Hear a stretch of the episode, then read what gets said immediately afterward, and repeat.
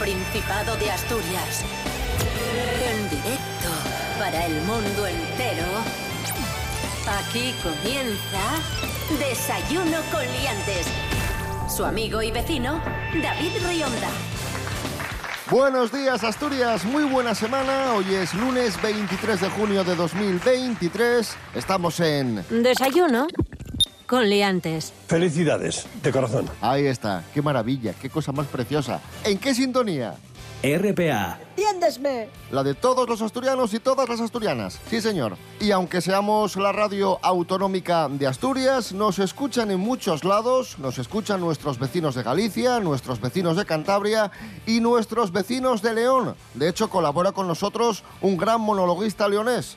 Pablo BH, buenos días. Buenos días, qué contento es verdad, se escuchan un montón la RTPA por aquí, qué contento. Buenos días, Asturias. Maravilloso. Rubén Morillo, muy buenos días. Buenos días, David Rionda. Buenos días a todos y todas. ¿Qué tal? ¿Cómo estáis?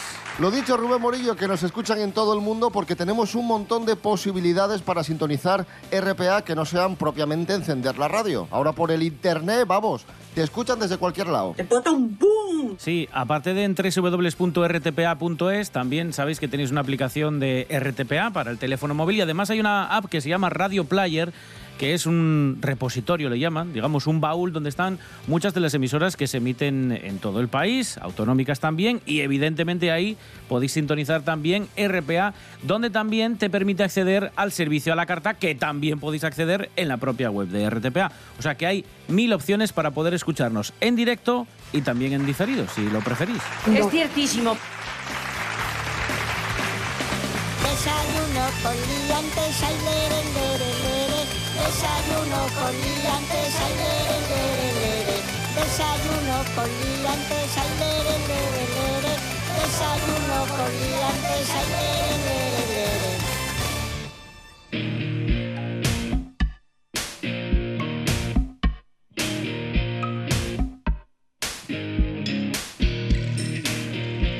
Hablamos precisamente de otras comunidades autónomas eh, y es que Airbnb, que es esta plataforma de, de búsqueda de alojamientos, esta app que tú te bajas y que te ofrece alojamientos de particulares por si te quieres ir un fin de semana, por ejemplo, yo qué sé, que me voy a Madrid, pues te bajas Airbnb y ahí tienes un montón de pisos, de apartamentos de particulares que te lo alquilan por días.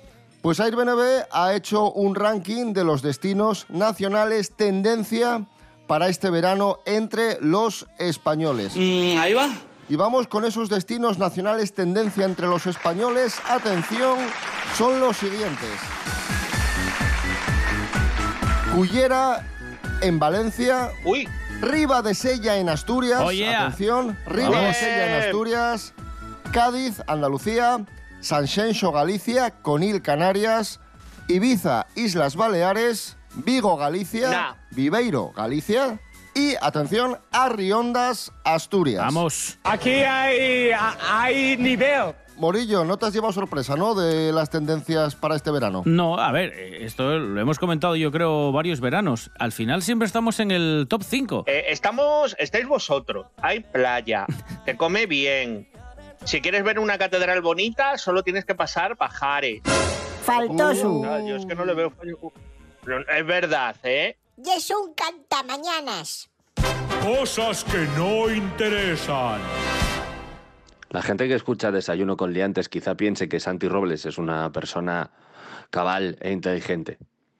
Pero debo reconocer que durante mucho tiempo pensé que Airbnb era una empresa de aerolíneas.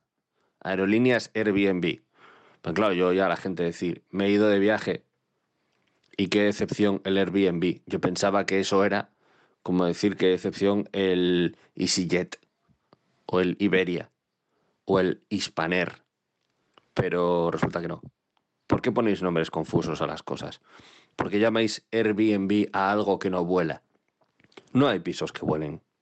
Eh, el mundo es confuso para una persona como yo.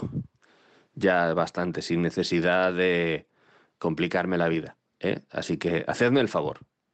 Y ponedla, po- llamadlo piso B- B&B. No sé de qué es lo de B&B, me da igual. Luego lo busco en Google, pero no lo hagáis en serio. Cosas que no interesan.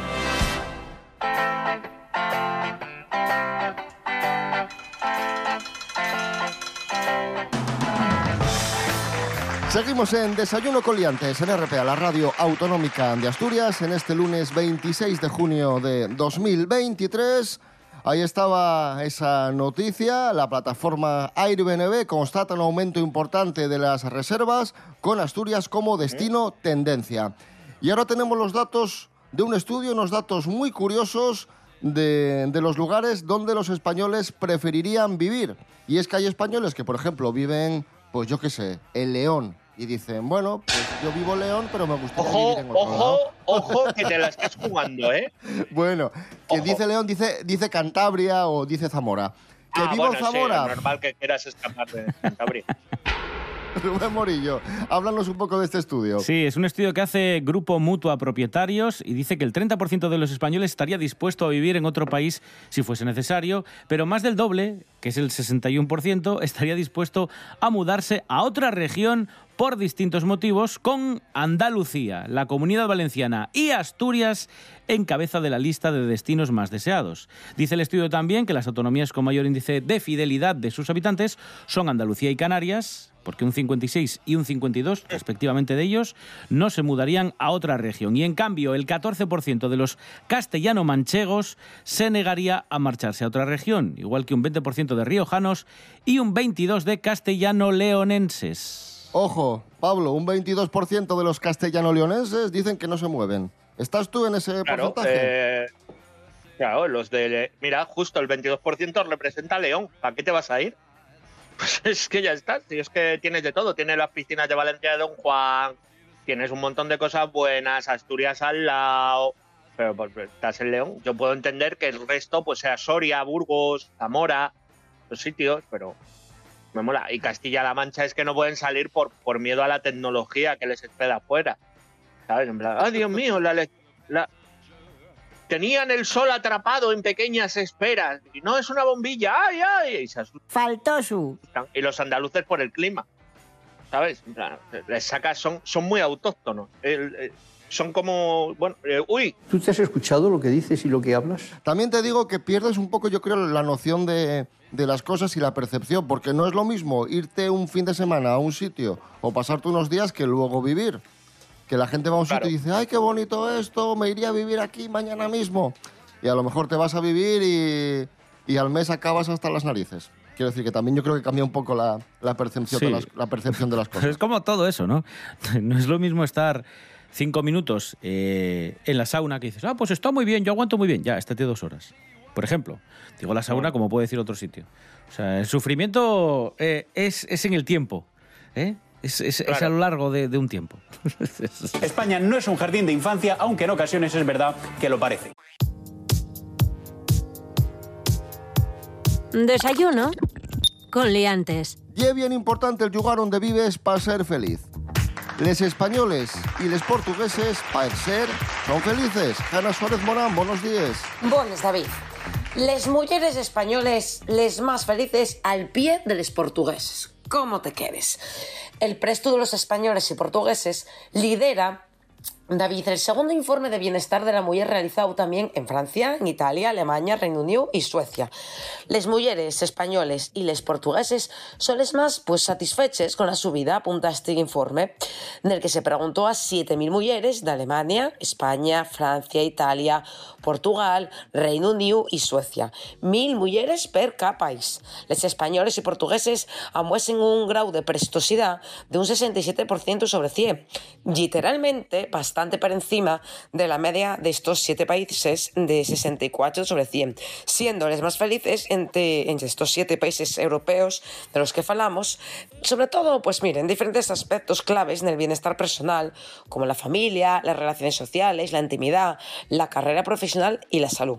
Pero quédome con el dato de que los españoles con los portugueses por detrás somos los más felices de Europa y así tenemos que seguir siendo. ¿O no, David? Gracias, Hanna Suárez Morán. Vamos a poner música a este lunes 26 de junio de 2023. Música asturiana, como siempre hacemos. En este caso le toca el turno a la mierense Paula Rojo, lo que nunca fue. Siento escalofríos cuando pienso en lo que ha sido y nunca fue. Dos almas gemelas que se hablaban con miradas y un café. Y ahora vuelvo a nuestro bar, donde el recuerdo quedará.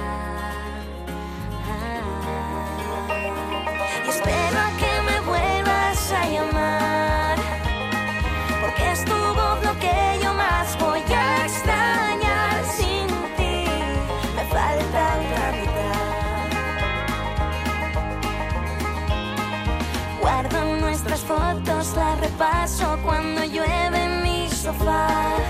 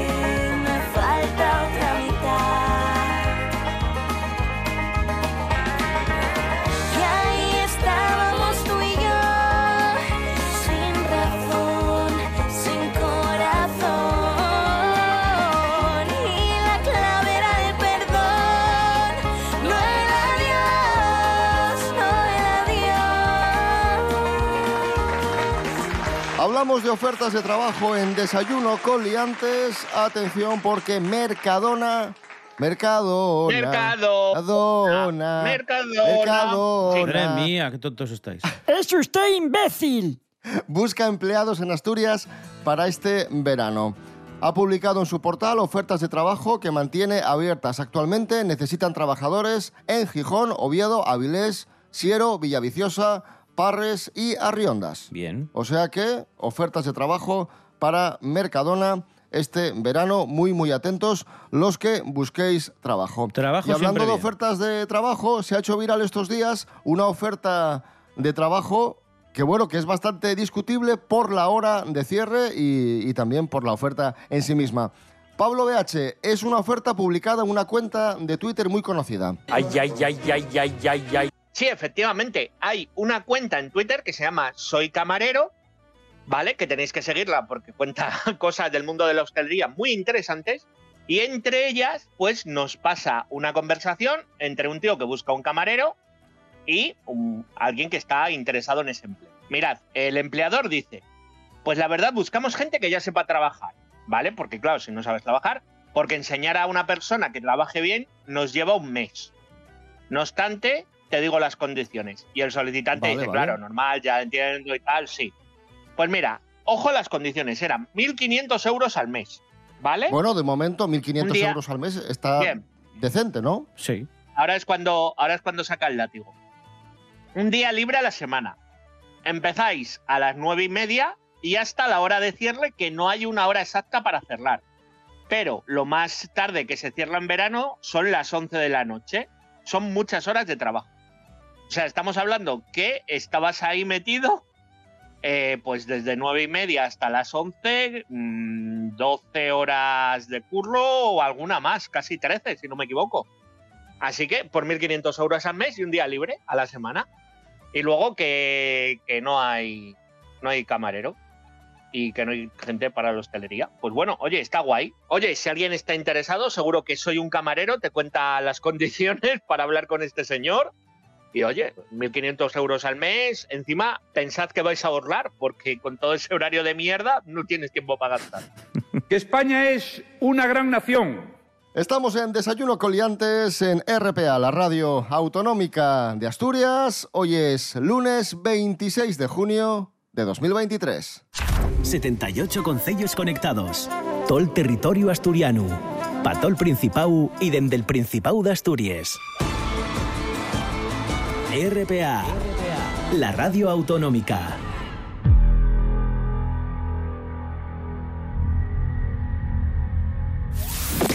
Desayuno con liantes.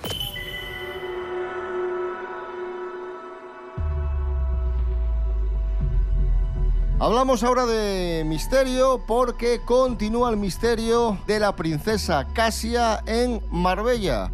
Un misterio que analiza Nuria Mejías. Buenos días, Nuria. Muy buenos días a todos. Correcto, David. Hoy os traigo un misterio sin resolver. La muerte en Marbella de la princesa catarí Casia Gallanio. Hace poco más de un año, el 29 de 2022, se encontró el cuerpo sin vida de la ex princesa de Qatar, Casia Gallanio. Tenía 46 años. Una muerte que no aclaraba su autopsia y que requería de un estudio complementario que determinara la causa del fallecimiento. El suicidio y la sobredosis fueron hipótesis que ya entonces se barajaron. Os recuerdo que el día de su fallecimiento, la Policía Nacional se personó en su domicilio de Marbella. Había sido su hija menor quien había alertado desde Francia a los cuerpos de seguridad de que no lograba contactar con su madre. Los agentes encontraron el cuerpo sin vida de la expareja de Abedalitz bin Khalifa Al-Thani, tío del emir qatarí. La muerte llegaba tras años de litigio por la custodia de sus tres hijas menores. Diez días antes de su muerte, el 19 de mayo, un tribunal de París había desestimado los requerimientos del caso Casia. Tras su fallecimiento, la abogada de Casia, Sabrina Bosch, manifestó que su clienta se vio devastada por esta decisión y consideró que había muerto de pena. Otra publicación de Daily Beast hablaba en esas fechas con algunos amigos de Gallanio y todos veían poco plausible la teoría de que hubiera muerto de una sobredosis de droga, pues consideraban que llevaba una vida muy sana. Es más, manifestaban que le preocupaba mucho su figura y su salud y que el suicidio mmm, no era una opción. Así que seguimos sin saber qué fue lo que le ocurrió a la princesa Catarí Casia Gallani.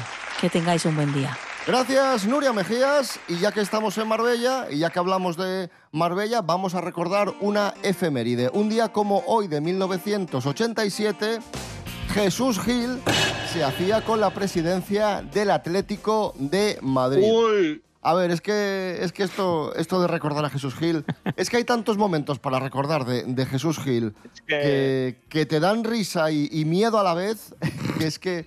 Pues mira, lo, lo primero es un mensaje que nos va a dar el mismísimo Gil a todos nosotros, eh, para, para darnos la bienvenida. Atentos. El mayor de los desprecios para todos vosotros. Y lo digo yo, y a partir de ahora podéis decir lo que os dé la gana, que me dais asco. Bueno, pues hechas las presentaciones, eh, ahora ya podemos seguir. Gracias, don Jesús. Un momentazo de Jesús Gil que no es tan conocido, pero que nos parece uno de los mejores, de los más bizarros y es de los menos conocidos. Es cuando en rueda de prensa presenta... ¿Qué presenta en rueda de prensa? Presenta a, a su cocodrilo. Le regalaron un cocodrilo chiquitín y lo tenía en la oficina, en el despacho, ¿eh? Es del tamaño de un gato, para que os hagáis una idea. Ya grandecín, pero claro, para ser cocodrilo era pequeño. Pero atentos a la entrada y cómo lo presenta, ojo. Voy a presentar en sociedad al cocodrilo Furia. Se llama Furia igual que el conductor. No tomes a broma, que se llama Furia. Con el cocodrilo en, en miniatura. No, todavía no. Este, este el se hace, este se hace de 3 metros de largo, ¿eh? ¿En mucho tiempo? que tarda. Está ahora con huevo cocido, manzana y pescado. Y los únicos que no se lo enseñan han sido a los jugadores para que no, no tuvieran celos de la rabia que tiene este bicho, porque ya me han mordido, mira. Bueno, y vamos a cerrar eh, con las palabras del propio Jesús Gil diciendo qué querría él que pusieran en su epitafio, en, en- en la lápida cuando, cuando, cuando muriese. Y esto es lo que decía él. eh, o cómo también le preguntaban cómo cree que le va a recordar la gente. Que, ¿Cómo le gustaría que le recordasen? Ojo, ¿eh? En la lápida tenían que poner, aquí yace aquel que cantó la- las 40 a los imbéciles, aquel que hizo y dijo lo que le dio la gana, aquel que fue el cómplice de todo un pueblo, aquel que sintonizó como nadie con la realidad de la gente lisa y llana, aquel que fue un tío cojonudo. Y ya está. Y esto lo decía en la piscina, ¿eh? Ojo, ¿eh? En el jacuzzi. Jolín, pues pe- pedazo, pedazo de lápida, ¿eh? Más que una lápida es un muro para poner todo eso. Joder, es lo que estaba yo pensando. En la lápida tenía que poner. Digo, joder. Bueno, vamos a tomarnos un respiro musical, que esto ha sido muy, muy intenso. Este recuerdo a, a Jesús Gil. Música asturiana. Vamos con Tejedor. Música en la maleta.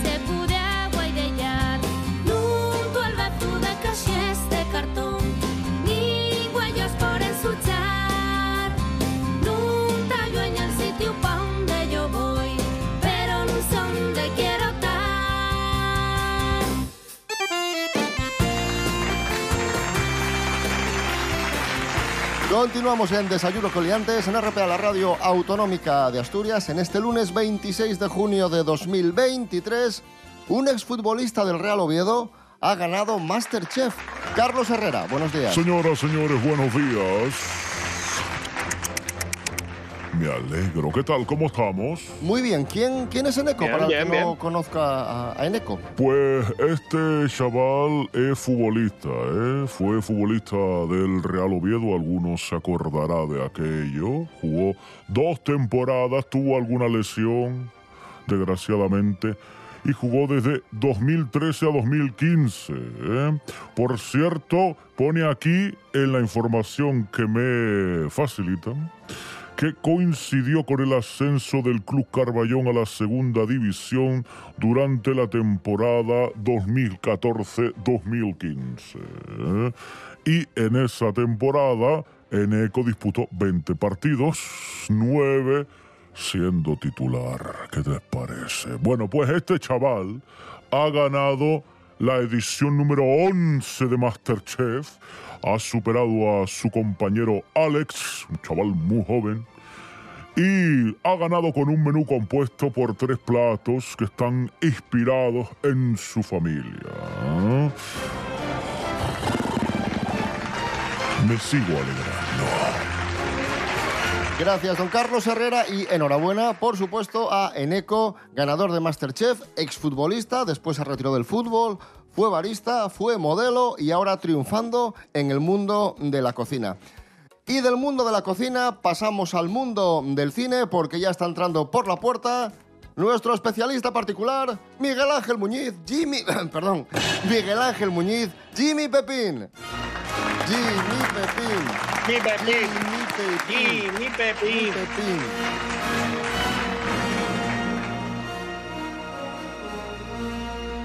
Año 1991, Dolph Lundgren en Little Tokyo, ataque frontal. Llevan más de 400 años sembrando el terror en las calles de Japón y ahora quieren hacerse con el control de la ciudad de Los Ángeles. Están decididos a dejar su huella con sangre.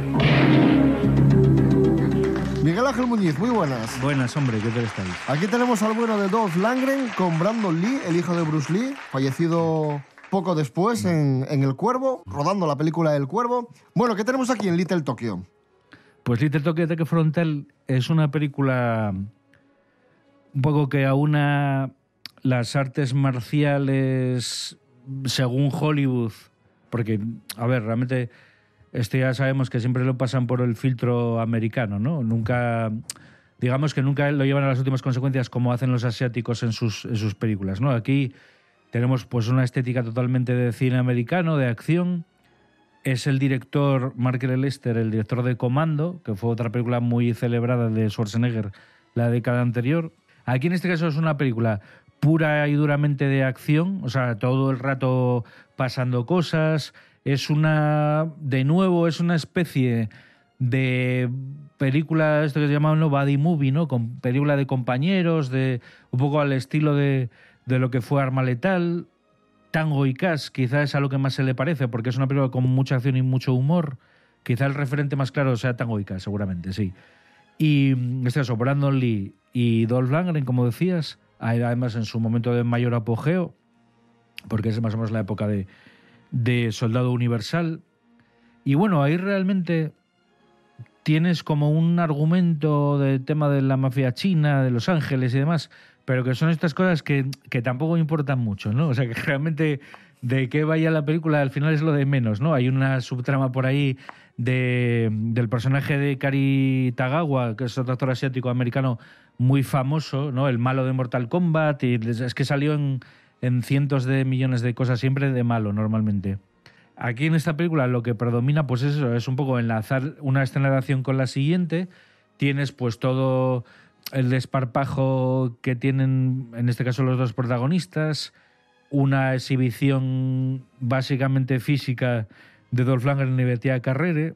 Todas las escenas de a pesar de que la película está cortada, dura como 75 minutos o algo así. O es que encima es eso, ¿no? Que la película era más larga, la cortaron, pero es le pasa un poco como a Cobra la del la de Stallone, ¿no? Que seguro que la versión completa tenía más sentido y más coherencia al guion, pero realmente la película, con esas duraciones, está tan sublimado, todo, o sea, va tan al grano y pasa todo tan rápido y estás como tan absorbido por la historia que realmente creo que tiene más cosas positivas que que si fuera más larga, porque ya sería más denso, tendrías a lo mejor ya tendría altibajos de ritmo. Esto va todo como un tiro. Bueno, pero ¿qué es lo que quieres? de Claro. estas películas, lo que buscas. O sea, realmente ahí yo creo que es bastante honesto porque quizás se diferencia a lo mejor de estas películas de ahora que duran todas dos horas y que intenta darte como una coartada intelectual con el guion, pero que es en plan, pero es que no me interesa eso.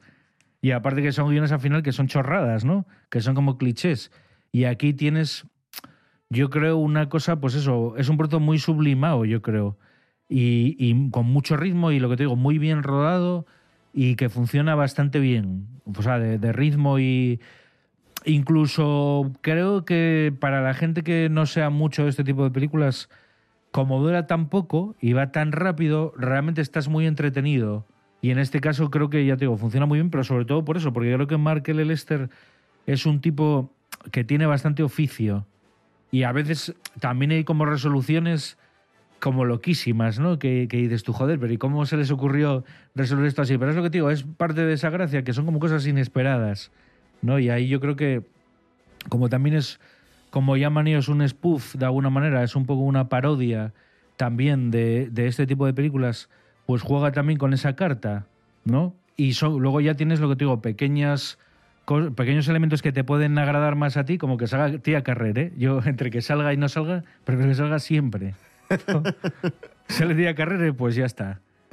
Año 1991, ataque frontal Little Tokyo con Dolph, con Dolph Lundgren y Brandon Lee. Miguel Ángel Muñiz, gracias. Venga, chao.